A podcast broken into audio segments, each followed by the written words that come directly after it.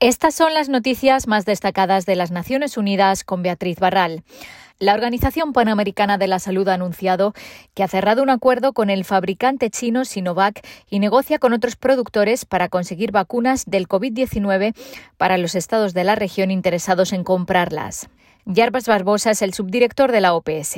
Con el productor Sinovac, que ofreció 8, millones y 500 mil dosis eh, para este año eh, todavía e mais 80 milhões de doses para 2022.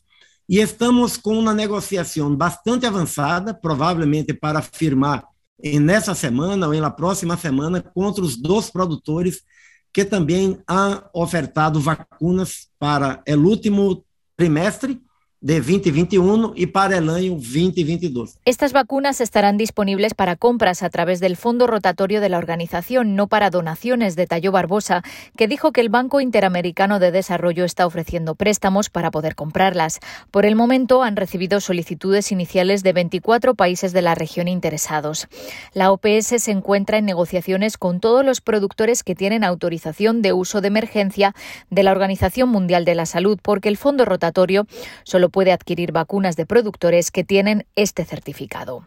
La organización ha ayudado a COVAX a repartir 50 millones de dosis en la región, incluyendo casi 14 millones de vacunas donadas. Un informe de la Oficina de Derechos Humanos denuncia que en todo el mundo sigue habiendo personas y organizaciones que sufren represalias e intimidación por cooperar con la ONU. El informe recoge denuncias de detenciones y encarcelamientos arbitrarios, pero también de torturas y malos tratos, incluso de muertes bajo custodia, asesinatos y desapariciones forzadas. Durante el periodo del informe del 1 de mayo de 2020 al 30 de abril de 2021, cerca de 50 personas fueron detenidas, aunque también se observa la liberación condicional de detenidos en Arabia Saudí y Venezuela. El reporte también destaca que activistas y periodistas han sido atacados en las redes sociales tras intervenir en reuniones de la ONU o por enviar información. En América Latina, el informe incluye casos nuevos de México, Nicaragua y Venezuela. En México, el personal del Centro de Justicia para la Paz y el Desarrollo, una ONG en Jalisco, fue objeto de acoso, estigmatización, vigilancia y ataques en línea desde junio de 2020 a raíz de su cooperación con la ONU. En Nicaragua, la aplicación de la Ley 140 de regulación de agentes extranjeros, aprobada en octubre de 2020, está afectando a la capacidad y la voluntad de la sociedad civil de cooperar con las Naciones Unidas. En Venezuela, las condiciones de detención de algunas personas empeoraron tras su cooperación con la ONU. Relatores y expertos denunciaron la estigmatización de cinco ONG y dos personas por parte de altos funcionarios del Estado a raíz de su cooperación con la ONU, la detención arbitraria y posterior liberación de cinco miembros de la ONG Azul Positivo y expresaron su preocupación por una ley que restringiría la financiación extranjera de las ONG. El informe además hace seguimiento de denuncias anteriores en Colombia, Cuba y Guatemala. La Organización Internacional para las Migraciones critica que los Estados no tengan respuestas institucionales adecuadas para buscar a los migrantes desaparecidos y advierte de las dificultades que se encuentran las familias. El proyecto Migrantes Desaparecidos ha elaborado un informe a partir de un estudio con 76 familias de migrantes desaparecidos en Etiopía, Zimbabue, España y el Reino Unido. La investigación ha demostrado que debido a las respuestas inadecuadas por parte de los gobiernos, las familias tuvieron que recurrir al uso de redes informales, incluyendo a otros migrantes, asociaciones comunitarias y traficantes para poder emprender sus búsquedas.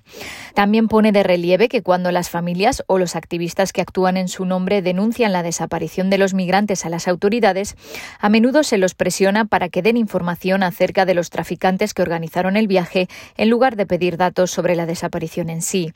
La OIM recomienda que los estados y los actores internacionales relevantes establezcan hojas de ruta específicas para manejar los casos y también que creen formas seguras y accesibles para denunciar las desapariciones.